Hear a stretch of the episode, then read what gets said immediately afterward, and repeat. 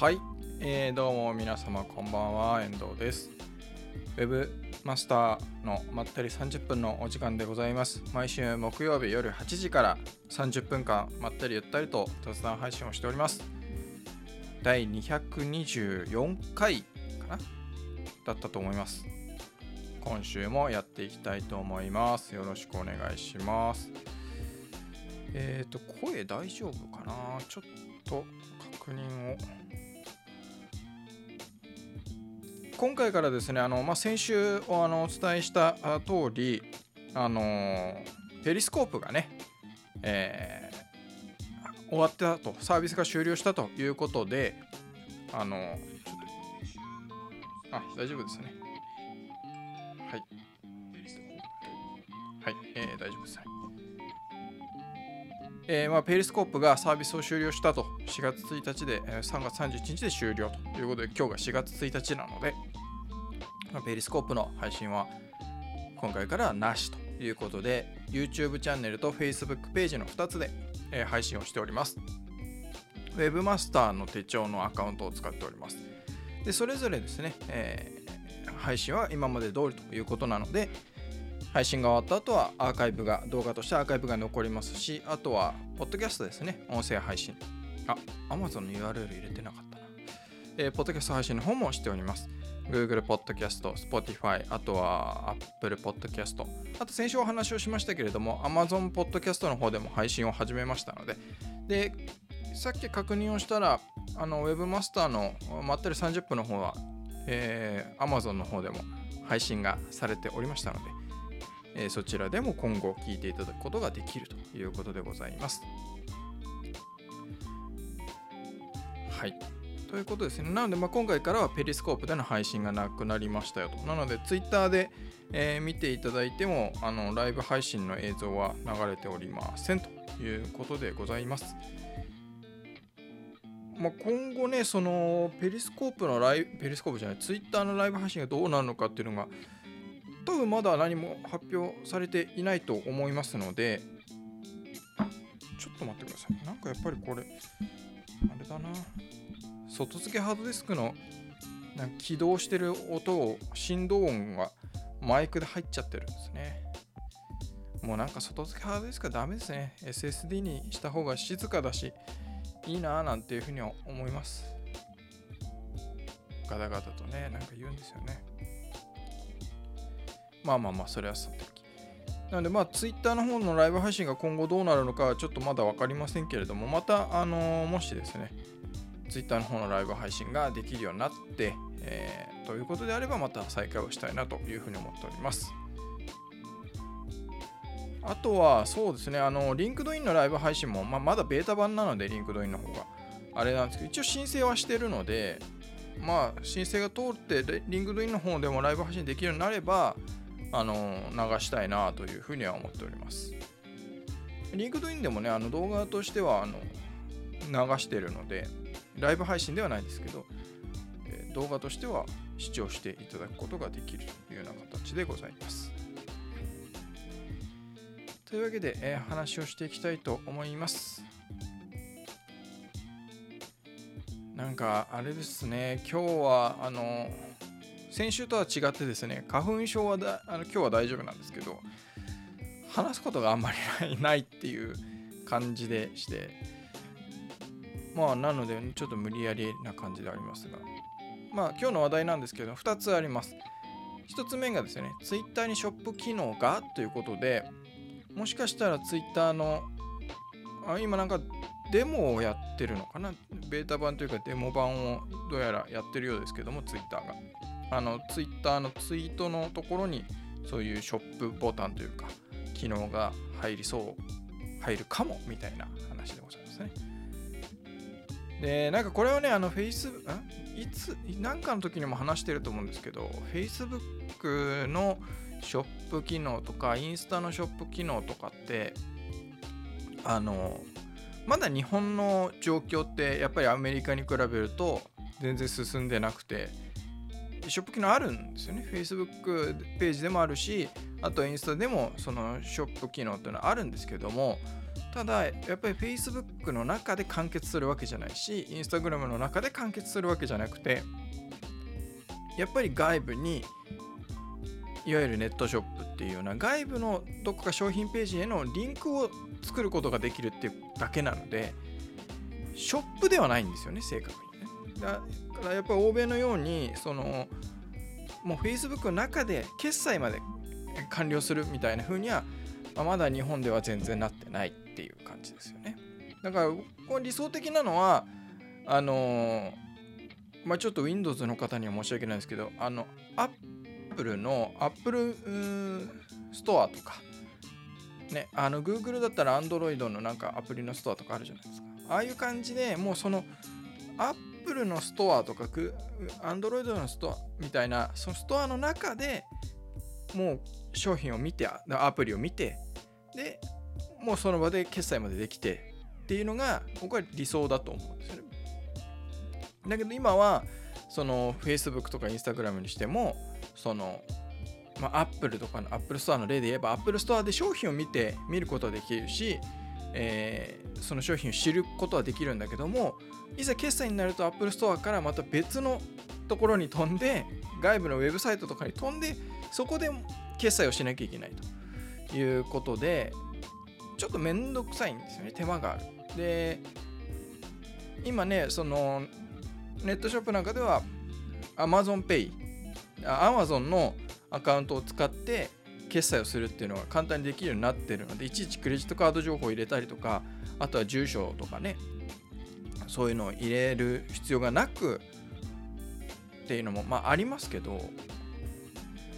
そういうのが Facebook とか Instagram とかそういうところでのそういうショップ機能でもう Facebook の外にわざわざ行かなくてもいい Instagram の外に行かなくてもいい Facebook のページの中で商品を見ていやこれ欲しいなと思ったらそのまま外部にわざわざネットショップとか行かな行かずに Facebook の中だけで決済までできるっていうのが早く日本でも実現してほしいなって僕は思ってるんですけど。だからその多分 Twitter のそのショップ機能についてももし本当にね実装されるってことになればまあ同じだろうなと、まあ、ショップ機能ってなってるけど日本ではあくまでもうんリンクをつけられるだけというかそういうネットショップ外部のウェブウェブサイトとしてあるネットショップの中にある商品ページに飛ぶためのリンクが作れるっていうだけっていうね、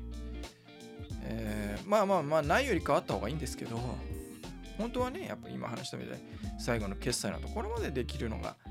やっぱりベストだよなとベタだよなというふうには思いますね。まあこれもどうなるかっていう感じですね。う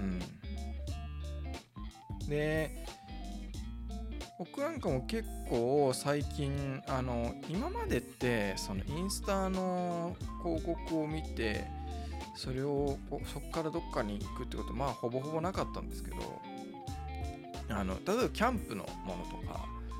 はキャンプを去年の暮れぐらいからまた行き始め、まあ、今どっぷりハマってますけどとやっぱりなんかやっぱりね、えー、そういう広告も増えるわけですよ。目にするキャンプについてのね用品とか。そうするとインスタの方でまあそのまま決済をしてるかっていうとしてないんですけどあこういう広告が出てるんだとかって言って広告を目にすることは増えたなという。でその広告からその外部のウェブサイトに行くとかっていうことも結構多くなったなって感じがしますね。ただ僕の場合 Facebook は日頃プライベートでほとんど見てないんでやっぱり Twitter ね。あとは、ね、インスタ？あとは TikTok とかっていう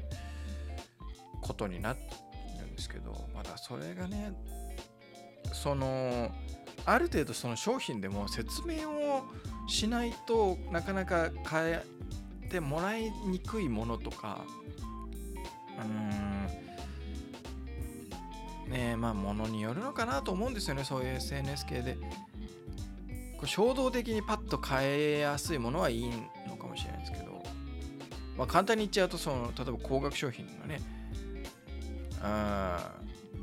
例えばね車とか家とかっていうのはそこでは決済をしないじゃないですか。ね、だからあくまでもそういうネット上で決済をするようなものはまあありだと思うんですけど。でまあそれ以外もねもちろんその後別に決済っていうあのー、コンバージョンにせずに例えば資料請求だったりね何かそういう、え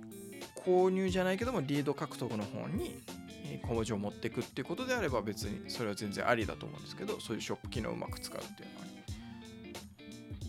ただまあショップ機能もいろいろあの制約があってあのデジタル系はダメとかデジタルな商品はダメとかやっぱ物じゃないとダメとかねいろいろあったりするので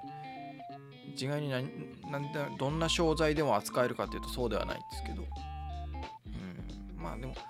まあそこはねみんなマーケターの人がうまく使うでしょうという感じですね。そういう機能が出てくれば SNS のマーケティングの人もそうだしウェブのとかデジタルのマーケターの人たちみんなそういうのはうまいですから使うのは。まあうまいこと使うでしょうということです。ね中島君が沼が深くなるってねもう完全にあのー、キャンプの話をしようとしてますけど。ね。なんかいずれまあ、今年何回かソロキャンプに行こうと思っててあのこの配信を見てくださってる方の中にはですねあのこのね雑談配信をキャンプ場からそのキャンプしてしながら配信したらどうですかみたいなのがあってあそれありですね。ちょっと考えてます。だから木曜日に行かなきゃいけない。ねどっかでやれたらいいななんていうふうに思いますねそういうのってゴルフじゃできないんでねゴルフは自分でプレイしてキャンプはのんびりしてますけど、ゴルフ中にライブ配信、雑談配信なんかしてしてられないし、みたいな。まあ、今年はね、はい。まあ、そういうわけで、Twitter にショップ機能が出てくるかもねっていう話でございました。えー、次がですね、IPA の企業、IPA の企業ウェブサイトのための脆弱性対応ガイドが更新されましたよということですね。で、えっ、ー、と、これ何かっていうと IPA ってまあ Webmaster の手帳でも何回かご紹介しているのであのもうご存知の皆さんご存知の、ね、Webmaster 手帳をフォローしてくださってる方とか読んでくださってる方はご存知だと思うんですけどいわゆるあの、まあ、セキュリティ系の団体ですねで、えー、別に Web だけじゃなくていろんなそのえー、IT 系の話のセキュリティの話で別にそのマーケティングとビジネスだけじゃなくてあの僕も最近知ったんですけど YouTube チャンネルもあって面白いですよ。面白いって言っていいのか分かんないですけどあの例えばそういうパソコンのハッキングがあってとかあとスマートフォンにこういうこの間もなんか僕もあったんですけどそういうショートメールでなんかなんていうんですか、えー、騙しのね、スパムのそういうメッセージが届いてそれをクリックしちゃうとこうなっちゃいますよみたいなのとかそういうこう一般的にもあの必要なセキュリティの話みたいなのも動画にされてるんですけど動画に上がってるんで、もうぜひ気になる方は YouTube チャンネルも見ていただきたいなと思うんですけど、まあ、その IPA のが企業ウェブサイトのための脆弱性対応ガイドっていうのを公開してるんですよ。前から。前からってこれをこうなんか話したことがある。あとはあれですねあのワードプレスとかを使うんであれば CMS 向けの CMS のセキュリティガイの対応ガイドみたいなのも出してるのでえっ、ー、とまあそのまだ知らないっていうことは読まれたらいいと思うんですけど。でその企業ウェブサイトのための脆弱性対応ガイドっていうのが3月30日だったかな23日前に更新されましたよということだったのであの改めて僕も、えー、見させていただいたんですけど、まあ、PDF なのであのさっくり見れると思います。で、まあ、行政まあ、まあ、行政なので、その PDF の資料の作り方が見やすいかというと、まあ、そういう行政っぽいなっていう感じはしますけど、それでもなんか文字だけでこちょこちょ書いてるよりかは、はるかにいい感じなので、あの、まだそもそもね、この企業ウェブサイトのための脆弱性対応ガイドっていうものを知らなかったよっていう方とか、見たことなかったですっていう方は、ぜひこの機会に、その、えー、ちょっと今 URL が手元にないのであれなんですけど、まあ、検索、ググっていただければすぐ出てくると思います。で、これはあの、ウェブマス手帳でも記事にしようと思っているので、簡単に紹介するものをね、えー、まあ、近日中に出します。朝木さんどうも、こんばんは。久しぶりのリアル視聴ありがとうございます。ねあの浅木さんの YouTube チャンネルもいろいろねアドビさんのせいで アドビさんのせいでって言っちゃうとあれですけどアドビのねサービスのサービスやめますっていう話であれですけど。まあそんな感じでですねもう話がなくなりました。まだ15分過ぎたあたりなんですけど。どうなんですかね？あのまあそのセキュリティ話僕もそのセキュリティの専門家じゃないですしあのまあ自分なりに勉強はしてますけどただ何ていうのかなそれで仕事が受けられるようなレベルじゃないんですよね。あくまでその例えばワードプレスとかそういうウェブサイトウェブ担当者として知識はあった方がいいしあのどういうことになるんだっていうのだけは知っといた方がいいと思うのでそういうなんかまあ本を読んだりとかそういうそれこそねオンラインのユーデミーのやつとかあの受講したりとかそういうまあそれこそ IPA のその資料とかねそういうの読んだりとかいろいろやってはいるんですけどただ別に僕はその専門家っていうわけじゃないんですよね。でセキュリティにはセキュリティあのエンジニアっていう職業があるんでであのワードプレスの入門講座ユーデミーで、ね、今公開してますけどそれでも最終的に、まあ、このこの後セキュリティについても本当に勉強したいんだってもっと知りたいってことであればセキュリティエンジニア勉強してくださいって言ってるぐらいなんで、まあ、それちょっと乱暴だったかなとも思うんですけど、まあでもそういうね、セキュリティエンジニアっていう仕事、職種があるぐらいなので、職業があるぐらいなので、僕は全然全然そんなレベルではないんですね。ないんですけど、やっぱり Web 担当者として、まあそれは何ていうんですかね、あの、うん、まあ、ウェブマーケターが必要かっていうと、まあ知っておいた方がいいとは思うんですけど、せめてやっぱり Web のたんウェブサイトを担当してる人は、やっぱり知っといた方がいいと思うんですよね。で、今回のそのワードプレスの入門講座も結構トラブル対応のその内容内容としてはですね結構そのセキュリティの話であのアップデートしなきゃまずいですよとかそういう話をしてるんですけどでやっぱりそういうのってみんなこう、まあ、何事もね別にそのセキュリティに限った話じゃなくてそういう何事もこうことが起こってからみんな慌てるわけじゃないですか。それでは大変ですよとねあのもう手遅れになっちゃってたりするわけでいや弁護士のあのねウェブマスターでしょでごよくご存知の中野さんって中野弁護士も、まあ、弁護士としてやっぱりこうこうことが起こってトラブルになってからまあ、相談に来る人がまあ多いわけですよねやっぱり。でそうなっちゃってると例えばもう契約結んじゃってますとか、ね、になるともうどうしようもなかったりするからもうじゃそうじゃなくてトラブルをまあ未然に防ぐっていうトラブルを防ぐっていうことを意識してその前からちょっと頼ってほしいってね頼ってもらえるとみたいなこと。おっしゃってて、まあ、それってなんかそういう、うん、ワードプレスでもそうだよなっていうのはあるじゃないですか、まあ、セキュリティの話なんか特にねハッキングされちゃって何かあってっていうのは、まあ、確かにねウェブサイトに別に1日1人か2人ぐらいしか来てませんとかだったら影響少ないって思うかもしれないですけどじゃあそれそのまま放置しといていいかっていうとそういうわけじゃないんでやっぱり対応して復旧しなきゃいけないわけじゃないですか。元に戻さなきゃいけないわけで。でもし仮にねそれでそのウェブサイトから情報が漏れちゃったとかって言ったらそれはやっぱり責任を取られる。求められるわけですから。だからやっぱりやっとかなきゃダメだと思うんですよ、でまあ本当正直言うと僕もできる自分でできることをやってるだけなのであの対策として十分にできてるかって言われればそれはまあ無理無理というか全然だと思うんですよね。その専門家の人とかプロの人から見れば。でももうその人たちにじゃあ今度お願いをするぐらいの予算をがそこにね当てていいのかそこにセキュリティのところにそれだけのお金を使うのかって考えるとうーんって悩ましくなるわけじゃないですか。それのね規模があってとかそのウェブサイトからの売り上げが立ってますとかいろんなことをこう考慮してそれでもうんお金をかけた方がいいねっていう話だったら別にあれだと思うんですけどだからやっぱり自分でできる限りのことはやるっていうことですよねだからもうワードプレスだとやっぱアップデートすちゃんとするとかパスワードとかそういうユーザー ID とかそういうのを簡単なものにしないとかね、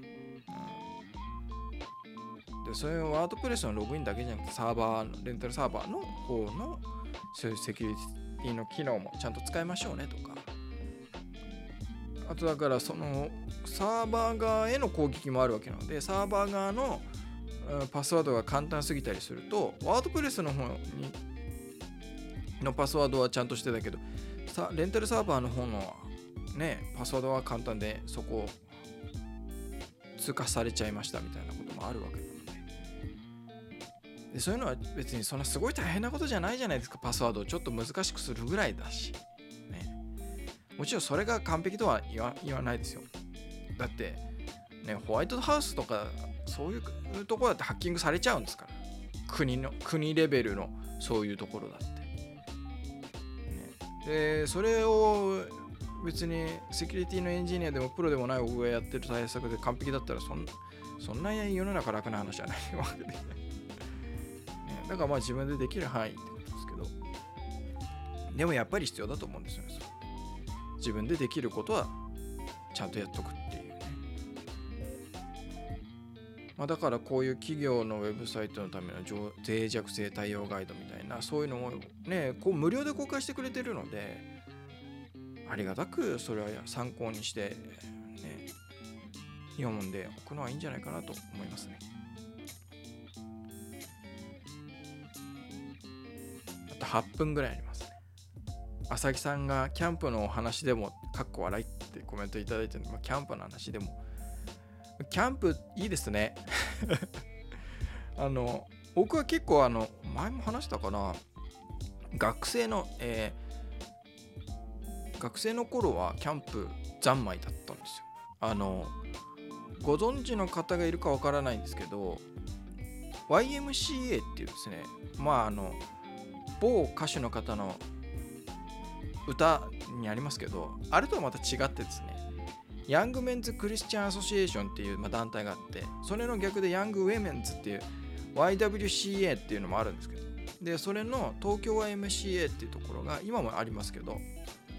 夏に2週間ですね野尻、えー、長野県の野尻湖っていう湖があるんですね。でその湖の湖畔にキャンプサイトがあってで、まあ、そこはいろんな歴史があるんですけどもともとは YMCA のものじゃなくてとか、まあ、いろんな歴史があるんですけどでそのあれなんですよ。まあまあそれはいいか。であのー、その2週間っていうのはそのキャンプサイトに、まあ、イメージとしたらボーイスカウトです。ただボーイスカウトみたいにこういろんなこう社会社会貢献じゃなくて、まあ、ただただ野尻湖の湖畔にある、えー、キャンプサイトに2週間こもるっていうね。であのこも完全にこもるわけじゃなくてその期間中に野尻湖で遠泳をしたりとかあとはその野尻湖周辺に妙高山とかって山があったりとか火打山って山があったりするんですけどそういう山にアウティングで、えー、1泊で登りに行ったりとかそういうことはするんですけど基本的にはそのキャンプサイトでロッジがあってそこ電気ないんですけど、えー、電気があるところもあるんですけどね。その、えー、食堂みたいなあのスペースがあってそこはちゃんとレストランの、えー、シェフの人たちが来てちゃんと食事を作ってくれたりするんですけど。まあまあまあそういうのがあって。で僕はそれがですね中高が、えー、参加者として参加してで大学生からはリーダーってなって今度運営側に回るんですけど。僕はでも運営側の方は1年しか行ってなくて中高っていうのはずっと行ったんですけど6年。でそのそういうのもあって大学のその時にあのキャンプインストラクターのまだあんのかな？わかんないですけど。キャンプ協会っていうのがあってキャンプインストラクターの資格取ってなんかあの都内のとある区のが運営している軽井沢のキャンプ場があってそこのスタッフのボランティアやったりとかいろいろやってですね。もうなんか夏になるとキャンプ。キャンプって言ってももう本当に今やってるようなテント泊みたいなキャンプじゃなくて組織キャンプとかっていうんですけどそれ。あの結構がっちりしたキャンプっていうかね。まあまあまあそういうのがあったんでキャンプ基本的に好き。ただやっぱりでその後その後も何年間かはそのキャンプの友達なんかとあの一緒にその野尻湖のそばのところに行ったりとかはしてたんですけどまあやっぱりねおのおのが何て言うんですか僕は全然ですけど結婚したりね家族ができたりするとそういうのもいけなくなんか疎遠になるというかねなるじゃないですか。っていうのもあってなかなかあれなんですけどでもそれが去年の暮れに普通にね今今あのコメントくれてますけど中島君とあともう一人あの平野さんという方。キャンプに行ったのがきっかけでまあ見事にはまりましたねっていう感じですね。あの野尻えっ、ー、とそのキャンプのあ野尻湖の湖畔でやってたキャンプの名前っていうのは野尻学荘っていうあの名前なのでググっていただければ野尻学荘でググれば多分出てくると思います。もうその2週間本当にもうだから野尻湖畔なので、えー、ヨット乗ったりとかボート乗ったりローボート。僕はボート好きなのでローボートってあの要は手漕ぎボートですね。とかあとはカヤックとかねカヌーとか。でローボートなんか僕大好きだったのでローボートって漕ぎ方がいろんな漕ぎ方があってあの小回りをしたりとか大回りをしたりとかローボートでも漕ぎ方さえちゃんとやれば真横に動けたりするんですよ。でそういうのをやったりとか、まあ、ヨットもちょっとやったりしましたけどあとはカヤックとか、やったりとかいろいろ楽しいんですまあただそこはもう男だけなのでまあなんかね。その YMC っていうのが男だけで YWC っていうのが女の子だけっていうねなんですけど。僕は本当に参加者側のその中学生高校生で参加してた。でリーダーになってからはまああれですね。いろいろとんがってたんですね。なんで、まあ、1年しか行かなかったですけど。まあ大学あのイギリスに留学をしたいとかもあったんで。ね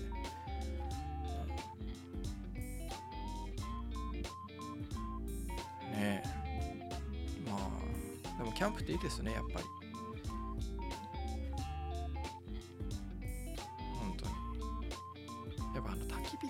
そのその野尻学荘っていうのはキャンプに基本的には電気がないんですよ。今どうなのかな？今どうなのかちょっと分かんないですけど僕はその参加してた時とかはもう全そのロッジが木であるロッジがあるんですけどそこに基本的には宿泊をするので別にちゃんと布団で寝たりするんですよ。シュラフとかでは。寝るのはそのアウティングに行く時ぐらいなので。なんですけど基本的に電気がないのでその、えー、ランタンをが各キャビンごとにあってそのランタンであのー、生活をするんですよね夜は。であのランタンっていうのが不思議なもんでこう真っ暗な中小さな光が明かりがね火が一つだけちっちゃくいるだけでなんかねいろいろ話せちゃうんですよ本音で。いろんなことを。だからそれが僕は結構好きで自分でもランタン持ってますけど、まあ、全然使わないですけどね。だからあれですね。そういうのもいいな。だから焚き火のキャン火よりももっとちっちゃいので暗い中だから相手の顔とかももううっすらしか見えないんですよ。でもそういうのがなんか良かったりしましたね。なんか青春ですね。でそこは男子しかいないのでその2週間空けて都内に帰ってきたりするともう見る子見る子みんな女の子が全部可愛く見えちゃうんですよ。で大体みんな何かしらの失敗をするっていうその後ね。あまあこういうこと言っていいのか分かんないですけどそういう失敗をするってありましたね。青春ですね。中島君今度連れてってください。野尻湖のなんかキャンプ場はいいなと思ってるんだよね。今年行きたいな。あのー、ウェブサイト制作会社のリグってありますよね。上野にあるリグが野尻湖の湖畔にあのあるんですよ。そういうキャンプ場みたいな。確か作ってたでそれそれも多分ですねその野尻湖僕のあのこんなのあんまり言っていいのか分かんないけど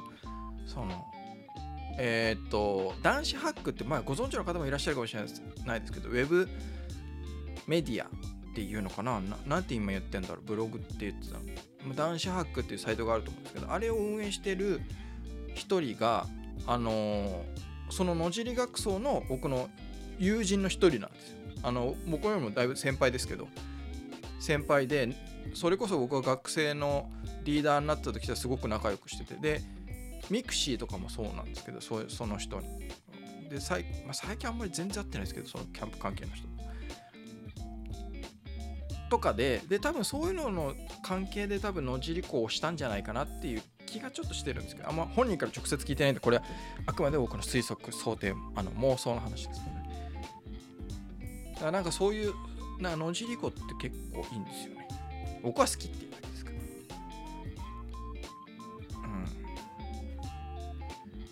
うん。だから野尻湖を知ってる人は多分あのバス釣り釣りのねブラックバスの釣りで有名だったりするんで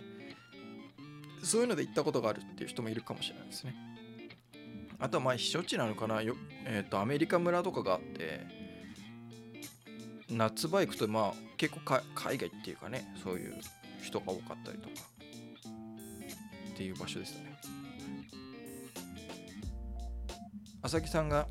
遠藤さんってインドア派と思いきや結構アウトドア派だったんですよね。ねそうなんです。あのスキーとかもすごく好き好きだったんですよ。でそれこそ中学校高校。大学の時はとかも自分で板をスキーの板を持ってただ僕は全然スノボは全然興味がなかったんでスキーばっかりだったんですけど自分で板を持ってスキーに冬は行ったりしてました。あの家の廊下とかでスキーの裏にワックスがけして家がトゥルットゥルになってねトゥルントゥルになってもう部屋中トゥルトゥルントゥルになる感じですけどでそのスキーの板担いで電車で行ったりしてましたね。その時も電車でしたね。あもう車で行ったこともあるでももうめんどくせえってなって行かないしって。言ってももうもうもはもはや今スキーなんてそれこそ全然行ってないですけどあんまりもう行く気もないだったらキャンプ行くかなね、まあでもそれぐらいですようんそれ以外のなんかアウトドアでも僕はそういうそういうキャンプのやっぱ経験経験なのかあれなのか分かんないですけど海よりも山派なんですよ、まあ、海も好きですけどね。好き、まあ、嫌いじゃないっていうか。なんですけどだから夏って言ったら海よりも山っていう感じですね。僕は、うん、っていう感じでございます。はい。まあ本当に後半は完全にもうウェブも関係なきゃね何にも関係ない。本当に個人的な雑談をしましたけれどもあまりにも話すことがもうないんでね。ネタがないんでなんかあったかな？ないんで何なかった。んでもうこんなこんな感じになりましたけども、まあ、まあまあいいんじゃないでしょうか。ね新年度早々こんな感じでもなんか僕らしいですね。はい。まあ、というわけで、えー、最後までご視聴いただきありがとうございました。ウェブマスターのまったり30分。まあ、いつもはもうちょっともうちょっとなんかウェブ環境の話とか、ウェブのマーケティングの話とか、なんか SNS の話をしてると思うんですが、ここまで個人的な、なんか僕のどうでもいい話はそんなにないと思うんですけど、まあ、毎週やっておりますので、毎週木曜日ですね、夜8時から30分間配信をしておりますので、え気になる方はまたご視聴いただければと思います。あとは、ポッドキャストですね。えー、ポッドキャスト配信もしておりますので、今週、今週からというか、まあ、先週、まあまあまあ、今週からですね、あの、Amazon ポッドキャストでも配信をしておりますので、ぜひ Google ポッドキャストとか Spotify とかいろいろなところで配信をしておりますので Webmaster のまったり30分で検索をしていただければ見つかると思います。はい。特にお知らせもございません。皆様いい新年度をって いうのをお迎えください。お迎えください。もう迎えてるわけです。というわけで、本日も以上となります。最後までご視聴いただきありがとうございました。なんか本当にグダグダですね。まったりしてる。まあ、というわけで、ありがとうございました。それではまた来週。さよなら。